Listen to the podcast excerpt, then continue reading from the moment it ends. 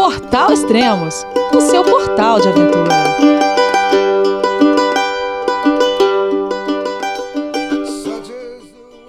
Bom dia, boa tarde, boa noite, bem-vindo a Extremos, o seu podcast de aventura.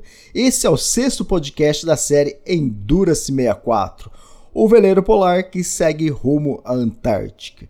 Se você quiser escutar os outros episódios, é só procurar lá no Extremos como podcast 391, que foi o primeiro de apresentação. Depois vieram os, os diários de bordo, que é o 392, 394, 395, 397 e este que estamos gravando, que é o 398. Se você gosta de podcast, você já reparou aí que tem muito conteúdo aí para você ouvir. Eu gravo podcast desde 2010, lá se vão 14 anos. É isso mesmo, hoje é dia 2 de janeiro de 2024. Então, um feliz ano novo para vocês. Você pode encontrar os podcasts do Extremos tanto no Spotify, no podcast da Apple, é, no SoundCloud ou agora também no YouTube, né, em formato de áudio. Mas você também pode acompanhar por lá. E pode ouvir lá direto também no extremos.com.br e aproveita, se você gosta de ler, é, eu tenho publicado cinco livros e se você quiser apoiar o Extremo, apoiar o meu trabalho, é só comprar algum dos meus livros lá, fique à vontade. Então vamos para o podcast de hoje, vamos navegar mais um pouco na voz de Nelson Barreta. Olá, Barreta! A viagem completou um mês. Um mês de São Paulo até o sul da América do Sul. Se eu pegasse um avião, eu teria chegado em um dia. Esse um mês é um terço do tempo total previsto. E nesse tempo decorrido de um mês, nós pudemos então ajustar uma série de questões do veleiro e individualmente nos encaixarmos melhor nessa forma que tem o grupo de oito tripulantes que passam a ser nove nessa segunda parte da viagem. São três partes, lembra? Guarujá até o extremo sul da América do Sul, extremo sul da América do Sul até Antártica, e Antártica, Guarujá, com uma parada em alguma ilha. Cada uma dessas fases tem um período aproximado de 30 dias. Então agora o veleiro está encostado no pier do Clube Náutico da cidade argentina, mais ao sul da América do Sul. Veja, não é uma cidade continental, é uma cidade instalada numa ilha, parte integrante da Argentina. Já dá para saber qual que é? Arrisca dizer o nome da cidade? Marítima por tradição e espremida entre o mar e as montanhas com cumes carregados de uma neve acumulada de inverno que cercam a cidade mesmo durante o verão. Aqui a gente tem uma estrutura urbana necessária para receber as encomendas de peças de reposição que danificaram durante esse percurso, substituir, reabastecer com combustível, água e outros itens. Aqui a gente tem uma estrutura para preparar a embarcação para o próximo trecho, para a próxima parte da viagem, que é a maior, maior tempo de duração e o mais isolado. Roldanas, moitões, bombas de sucção para os banheiros, bomba de extração de água dos porões, ajuste do aquecedor, diesel, revisão completa do motor Yamaha, conferência das velas, dos sistemas de mastros com Gabriel De Capitani, tudo. Eu só não sei quem lá no dia da partida falou para mim: "Não, a nave está bem, está 100% pronta". Mas eu entendo que uma nave nunca está pronta, a não ser está pronta para partir, dentro daquelas condições de segurança, mas autônoma Tá me parecendo impossível. Pode ser eventualmente uma autonomia por um período de tempo, por exemplo, 30 dias, previsto para essa próxima etapa. Mas uma nave dessas, um veleiro autônomo, é meio impossível de ser. Então, se não tiver nada muito grave que coloca a navegação em risco, aí sim existe a partida. Nós partimos 30 dias atrás mas sempre restará o que fazer. Tem gente que conhece essa expressão. E assim nós vamos mantendo a vida a bordo para irmos para cima do trecho América do Sul, Antártica, América do Ul, em aproximadamente 60 dias de viagem. A nave veleiro Endurance conta com sistemas de comunicação que são obrigatórios a todas as embarcações que navegam longe da costa de qualquer continente. E ainda conta com outros sistemas que asseguram nosso tempo de sobrevivência em caso de realidade. Não são contratempos, em caso de um grande acidente, uma emergência daquelas. Mas sem sensacionalismo. É uma viagem, só isso. A nave precisa passar constantemente por reparos e ajustes. Além da nave, falando sobre a gente, também precisamos de preparação. E como preparação de cada tripulante, atracados aqui no pier de um clube náutico na cidade, nós nos presenteamos com as possibilidades que o tempo de espera permite. E nós aproveitamos como deve ser aproveitado e vivido cada tempo. Parte da tripulação recebeu familiares. Parte da tripulação saiu para caminhar e o objetivo foi o Cerro Guanaco, dentro do Parque Nacional que tem aqui na região. O Cerro Guanaco, com, com uma altura entre 800 metros aproximadamente sobre o nível do mar, demanda, hein? Nós saímos caminhando da beira d'água, do mar, então são os 800 metros de desnível, sem dúvidas. A trilha tem uma sinalização. Nessa época do ano, verão, dispensa o uso de botas especiais, grampons, esquis. Então são 6 quilômetros para subir 700 metros, 800 metros de desnível. Parte da tripulação ficou a bordo ou circulando pela área urbana da cidade. Num outro dia, parte da tripulação subiu um morro aqui perto que conta com uma pista de esqui.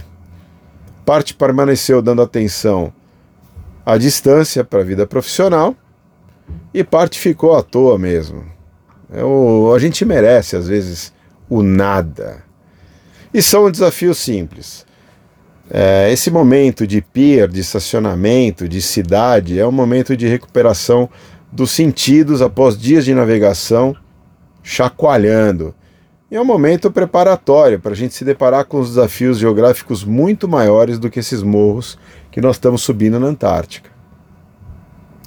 O Cerro Guanaco tem características exóticas na nossa geografia, como baixa temperatura, vegetação diferenciada e lá de cima uma visão ampla de 360 graus, com nada próximo.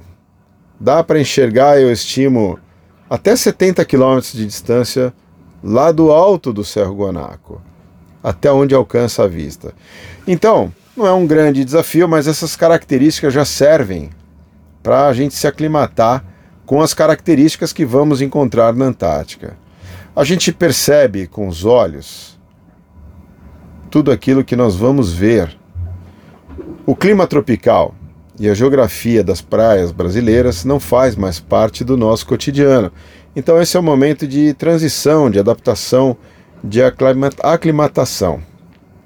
E também, meu amigo, nessa subida, pô, ficou íntimo o papo. Nessa subida de poucos quilômetros de trilha, com pouca altitude, a gente percebe aqui que tem um preço a ser pago pelas pernas e pelo corpo quando se passa muito tempo chacoalhando a bordo sem caminhar por mais de alguns metros por dia. Isso é o confinamento. De novo, 30 dias até aqui. A bordo do veleiro, se fosse um avião, seria um dia. Experiências diferentes. Foi divertido, foi desafiador.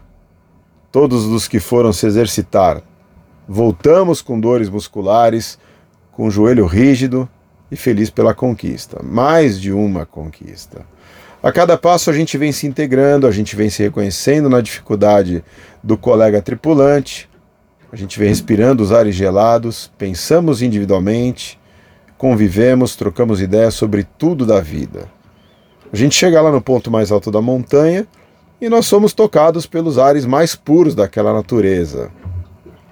E a gente percebe também que somos nada, pouco, pequenos.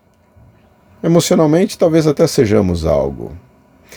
Você nota na minha fala que quando eu menciono que estamos fora da embarcação, nós nunca estamos todos juntos? Percebe que as partes integrantes nunca estão juntas no mesmo programa, a não ser quando estamos velejando dentro, a bordo da nave, no mar. É isso. A não ser com os objetivos de navegar, se deslocar ou de fazer manutenção na nave, em outro momento, possivelmente nós não vamos estar todos juntos. Até pode ser mais construtivo se tivéssemos todos ali, em todas as atividades, juntos, os nove, mesmo fora do barco, no barco. Será que isso é uma realidade? Ou será que se a gente ficar sempre junto, a gente estaria desperdiçando uma oportunidade de manter a saudável individualidade, evitando os problemas de uma convivência intensa em espaço limitado? Você tem experiência com isso, todo mundo tem. O que, que você acha disso? a previsão do clima está dizendo aqui, pelo Giovanni, o meteorologista, que tem uma, uma janela de tempo bom. Nos últimos dias do ano. Se isso se confirmar, a gente vai poder deixar o porto dessa cidade aqui, mais ao sul da América do Sul, ainda esse ano, mas com previsão de passarmos o momento da passagem do ano isolados no mundo, navegando em direção à Antártica. Se for assim, vai ser mais uma vez nessa vida que eu vou estar no limbo do espaço entre lugares em momentos que significam algo para as pessoas, para mim também. Mas tudo bem. Tem vida no limbo. Você já descobriu em qual cidade a gente está aqui? Um abraço. Que maldade, não é possível que o Barreto não falou a cidade. Ó, esse áudio que você acabou de ouvir foi no dia 28 de dezembro. E o próximo agora é do dia 31 de dezembro, e eu não ouvi ainda, então não sei se ele vai, vai ter falado da cidade. Então vamos a Nelson Barreto.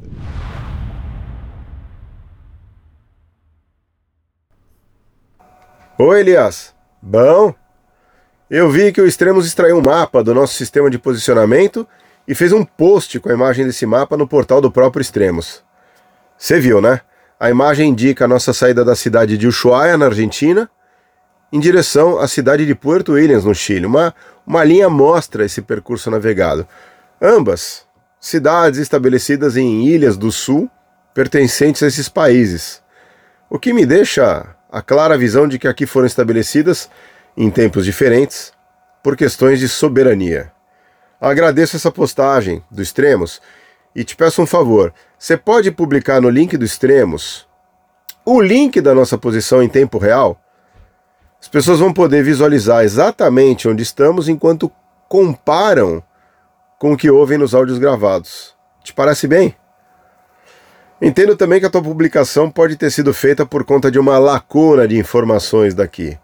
E aí você mesmo garimpou informações e alimentou o nosso podcast.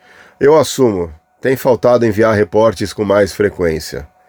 Como exercício de aclimatação ao ambiente frio, aqui no sul, e onde nós temos que estar autônomos com as nossas mochilas individuais, nós fizemos algumas caminhadas pela região de Ushuaia. Boas, bastante caminhadas. Caminhadas à beira-mar e nas alturas das montanhas da cidade, que vão ali em torno de 1.300 metros. Isso gerou reflexões, pensamentos e áudios gravados. Mas por hora, agora tem sido pouca a quantidade de estímulos para gravar novos áudios. É a espera. A espera é ingrediente presente nos dias de viagem. Junto com ela, a paciência. Em teoria, quando a gente emprega essa paciência, no momento certo, ela pode retornar no formato de segurança para a navegação. Assim, nós seguimos pacientemente esperando pelo momento climático mais seguro para atravessar o Estreito de Drake. É aquela distância de 450 milhas, são 830 quilômetros de obstáculos marítimos entre aqui e as primeiras ilhas da ponta da Península Antártica, as Shetlands do Sul. Mas a paciência tem seu preço, né? E uns tantos centavos aí eu coloco na conta de falta de estímulos para gravar nossos áudios. É como se nada acontecesse aqui no paraíso da Terra do Fogo. É como se os dias se transformassem Todo dia, no mesmo dia. O dia da marmota. As mesmas ruas, os mesmos fornecedores, as mesmas manutenções da nave, paisagem parecida, rostos iguais. Bom, legal, tudo é legal, tudo é muito lindo, mas o objetivo é a Antártica e os meus olhos estão para o sul. Pouca quantidade de estímulos para gravar áudios, poucos estímulos até mesmo para revisitar lugares que fazem parte das histórias antárticas que eu vivi. Na década de 90, por exemplo, esses dados foram importantes para a preparação do filme Extremo Sul, que nós lançamos no início dos anos 2000. Foi nessa região, aqui, que eu me deparei com o livro Esfinges de Gelo do padre salesiano Agostini. Mas poucos estímulos, isso parece que nem me toca mais. Se eu fosse traduzir a palavra paciência, nesse caso, seria algo como engolindo sapo. E o meu gastro disse para eu evitar esse tipo de engolir sapo. Então eu vou usar a língua portuguesa para ter e fazer outra leitura. É melhor estar aqui, nos canais fueguinos, querendo estar lá no Estreito de Drake, do que com mau tempo estar lá no Estreito de Drake, querendo estar aqui nos canais fueguinos. Uma verdade, mas haja paciência. Dias atrás, ainda em tempo da expedição, nós começamos a fazer reuniões diárias para abordar o cotidiano da viagem, uma roda de conversa com os nove tripulantes para ouvirmos as impressões meteorológicas e, com isso, irmos nos preparando para as próximas horas de cada dia até o dia da travessia do Estreito de Drake. Além do assunto meteorologia abordado nessas reuniões diárias, nós tivemos outros dois assuntos em dois dias diferentes, que também servem para nos complementar, para nos preparar para os próximos dias de viagem. Foi sobre tratamento de resíduos, e preparação para os desembarques na Antártica. A meteorologia diária e da expedição está a cargo do Giovanni. Ele mantém o perfil hashtag Cell, mesmo daqui de bordo. A questão do tratamento de resíduos ficou por conta do Fábio Raiman. Ele dividiu suas experiências de semanas a bordo de caiaques pelos canais patagônicos, onde nada se deixa após sua passagem, nem mesmo pegadas. E sobre desembarque na Antártica, eu tive a oportunidade de dividir o tema com os tripulantes. E os resultados foram bem positivos. Por alguns momentos na nossa reunião, enxergamos uh, na Antártica a nossa própria presença, e isso trouxe pensamentos positivos, novos ares, gerou conversas e também acendeu a luz de que algum material ainda poderia ser adquirido na cidade antes de chegarmos lá. Esse papo ajudou a perceber que mais um par de meia, mais um gorro ou até mesmo um equipamento mais, mais caro. Dias estacionado em Ushuaia, depois de dias de deslocamentos por mar, sabendo que um avião qualquer me levaria no mesmo lugar em um único dia. Mas se eu já tivesse essa informação, aliás, eu tinha essa informação, ela já existia antes de partir do Guarujá, que em apenas um dia eu poderia chegar em Ushuaia. Então, por que se lançar em uma viagem de dias a bordo num veleiro? E aí eu te conto um segredo. Eu acho que vocês sabem, a viagem é, é interna. E eu já chego lá nesse pensamento. A vida a bordo ela é intensa. Mesmo que eu não faça nada a bordo, após um dia de navegação, você vai ficar cansado. Isso se deve pelo fato de que o nada, o mínimo a bordo, significa você viver enquanto chacoalha. É manter o equilíbrio, a serenidade, a paciência em uma das viagens mais preciosas que eu poderia fazer. Ainda que eu tenha passado na Antártica boa parte dos verões nesses recentes 30 anos, o objetivo agora seria navegar no passo dos exploradores que a gente vê nos livros.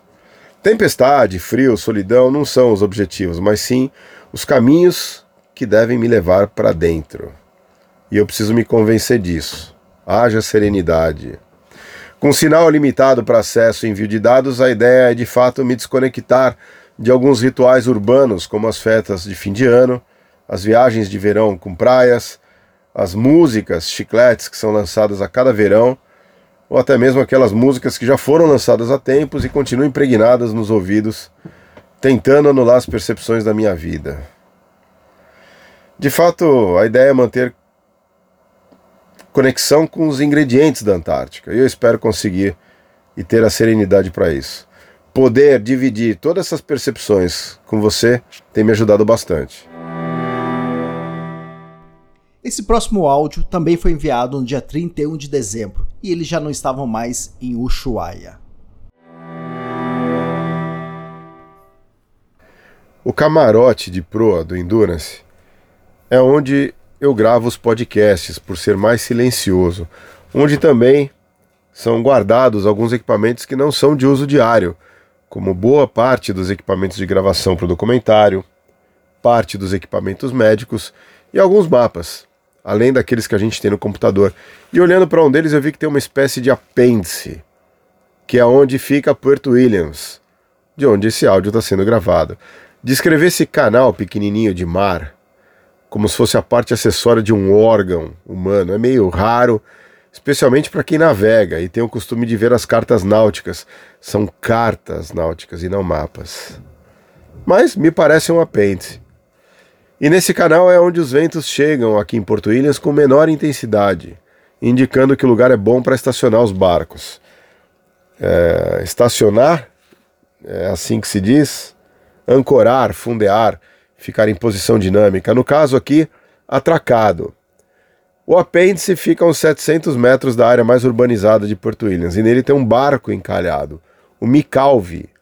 Foi construído para ser um barco mercante de 55 metros de comprimento. Foi encalhado aqui em 1961 e desde 2007 é utilizado como sede do Yacht Club local.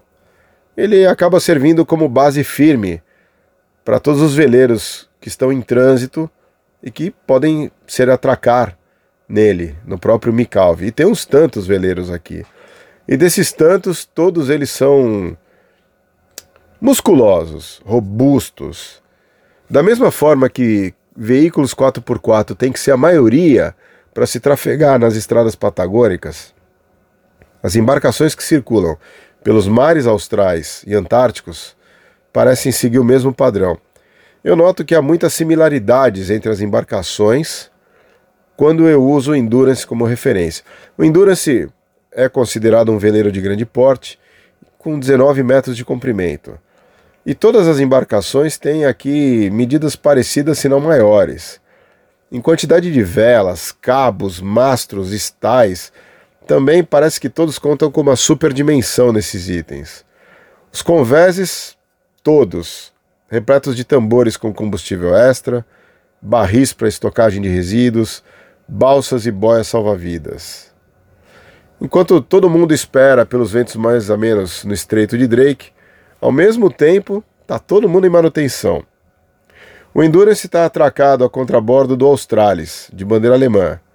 Diariamente eu vejo o casal que habita o Australis dedicado a consertar coisas. Hoje, por exemplo, a senhora está lá no convés com um livro sobre as pernas, gritando em alemão as instruções sobre o radar para o senhor que está pendurado no mastro com a tampa do radar numa mão e a outra mão se segurando em busca de equilíbrio.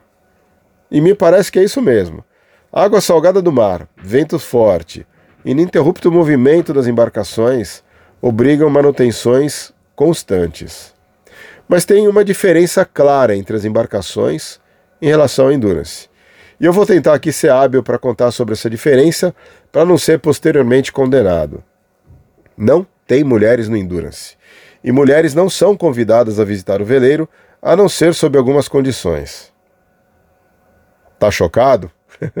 Ficou bege? Passada! Acho que até o fim desse áudio vai me faltar habilidade para contar um pouco sobre isso. A tripulação foi selecionada considerando a experiência náutica dos participantes, bem como os conhecimentos complementares para que o objetivo de seguir o roteiro proposto seja atingido, né, com o maior nível de segurança possível. E ponto. Até onde eu sei, nenhuma mulher se candidatou para uma vaga, mas se houvesse mulheres na tripulação, a casa aqui estaria mais arrumada. Mais do que já é. Seriam outros perfumes no ar, talvez não houvesse restrição para banhos, e todos os demais cuidados com as outras questões do barco seriam ainda maiores. Você concorda? Você acha que seria só esse o ponto? Eu preciso do teu comentário para poder continuar com esse assunto nos áudios, mas desde já eu uso os dados de um estudo da NASA para agregar algumas informações, que talvez sejam desnecessárias. Simples e chocante. Para combater pensamentos impuros, a NASA teria sugerido uma tripulação só de mulheres, diz o resultado do estudo. Tomei um ar aqui, pois me vem de pronto uns tantos questionamentos, como o que são pensamentos impuros, se esses pensamentos são humanos ou só de astronautas, e de quem seriam esses pensamentos impuros? Aliás, tem resposta para isso? A NASA originalmente tem pavor de mulher e não sabia nem estipular a quantidade de absorventes para uma missão de dias no espaço, como diz a matéria do Daily Mail. Mas a ideia de uma astronauta sempre teve um lado muito interessante. As mulheres consomem menos recursos, são menores, mais leves, possuem metabolismo mais lento. Quando cada grama conta, a diferença entre uma tripulação de homens e mulheres é significativa. Tripulações de astronautas compostas só por mulheres apresentam melhor performance, trabalham melhor em equipe e disputam menos a liderança do grupo. E aí, de quem são os pensamentos impuros então? O programa espacial russo, por outro lado, já simulou uma missão para a Lua só com mulheres, e no experimento dessa simulação, elas não se mataram. Isso já é um ótimo começo, né? Ai, só saudades. Com isso, eu deixo o papo sideral de lado e volto a manter os pensamentos e foco aqui mesmo no veleiro. Objetivo: Antártica. Esse próximo áudio foi enviado no dia 2 de janeiro de 2024. A meteorologia disse o sim matrimonial que faltava entre a viagem e o objetivo. Um tapa no peito agora é olhar para frente, para cima das ondas, qualquer que seja o vento a encontrar, porque a meteorologia confirmou. Então é melhor ficar ereto, encher o peito, erguer a cabeça, porque as questões inerentes ao tipo de navegação em um estreito como Drake caberão agora a ninguém mais do que a própria tripulação. O que acontecer aqui vai ter que ser solucionado aqui mesmo. E aqui mesmo nós temos recursos para solucionar o que acontecer. Na reunião de hoje cedo ficou determinada a saída, a partida. Talvez você esteja escutando um ruído de fundo. Eu estou na cabine de proa do Endurance, no estúdio de gravação do Extremos. O motor está ligado. Nós subimos cerros, conhecemos locais, vimos o Natal que chegou um pouquinho antes da noite de passagem de ano. Doze dias de tanta espera pelo clima adequado para continuar a viagem que eu nem visualizava mais esse momento. Barco é para se navegar e quando parado aumenta a chance de problemas surgirem. Sabe aquele tênis, aquela calça, aquela roupa que você tem, mas nunca usou? Quando achar que é o momento e pegar para vestir, vai ver que não dá mais para usar. Ou não cabe mais, ou a hidrólise afetou o que é borracha, se desfez, o couro ficou pegajoso, estragou. Assim é a mesma coisa sobre um barco desenhado para navegar. O tempo age em contra quando não navega. O combustível engrossa, decanta. Os eletrônicos perdem o ritmo do cotidiano e podem apresentar alguns curtos. Aquilo que é derivado de petróleo, como calços, mangueiras, anéis de borracha, ressecam. E as cracas, a natureza acumula embaixo do casco, fazendo par com aquelas algas que crescem no fundo do mar, sempre embaixo do casco. Tudo a longo prazo. Também na reunião de hoje cedo foi aventada a hipótese de mudança de itinerário com base em nada. Isso. Com base em nada, foi feita uma proposta prevendo uma eventual situação de que talvez no futuro seja difícil manter a programação. Isso sinaliza que a gente pode estar experimentando uma das fases de uma expedição. Há fases que nós vivemos em viagens para lugares ermos e expedições de longo prazo. É normal. Uma delas é a fase do vai faltar. Não se sabe o que pode faltar mas surge uma sensação de desabastecimento e a gente fica recorrendo à memória naqueles dias de preparação, tentando descobrir o que é que pode faltar. Eu estou sentindo isso. E a nossa fase do vai faltar passou pelo vai faltar água. Então limitou-se o banho, limitou-se à lavagem das louças, e a única coisa que acabou faltando foi higiene, que cobrou o preço com a saúde da tripulação. Circulou uma virose por aqui dentro que acertou com mais força quatro dos tripulantes. Não dá para atribuir esse fato à restrição do uso da água, mas do ponto de vista clínico é associativo, e eu te conto. Em uma das expedições antárticas, nos anos 90, dois tripulantes do destacamento aéreo embarcado os colegas da aviação, foram diagnosticados com hepatite. Por eliminação dos tipos de hepatite, foi detectado que aquela era a hepatite A, falta de higiene. Mesmo sendo um navio da Marinha, foi difícil um porto aceitar o atracamento sem quarentena prévia devido a questões sanitárias. Nessa época eu vivia na estação brasileira e por ser a estação brasileira um habitáculo de características similares ao navio, senti que o mesmo podia acontecer ali. Uma embarcação conta com um ambiente climatizado a uma temperatura de 25 graus, por exemplo, ou outra temperatura que esteja acima dos quase 3 graus que faz do lado de fora. Esse habitáculo, essa embarcação, essa estação, ela acaba funcionando como uma incubadora de vírus e bactérias. E só a frequente higiene, só a frequente higienização pode conter o surgimento dessas condições calamitosas. E para saber, nessa expedição, água não falta. Uma vez que nós temos a bordo uma máquina fazedora de água doce, a gente tem todo o oceano do mundo para nos abastecer. A Schrenker é um desalinizador portátil e de baixo consumo elétrico, transforma 30 litros de água do mar em água potável por hora. Nem ruído a máquina faz. Eu digo que é o watermaker mais moderno que existe em 2024. Serve em embarcações ou serve em qualquer local costeiro onde você precise abastecer com água doce. Mas a fase do vai faltar passou e deu lugar à fase do não vai dar. Ninguém sabe o que é que não vai dar, nem por que não vai dar. Mas mesmo assim surgem as sugestões que podem resolver o problema que não existe.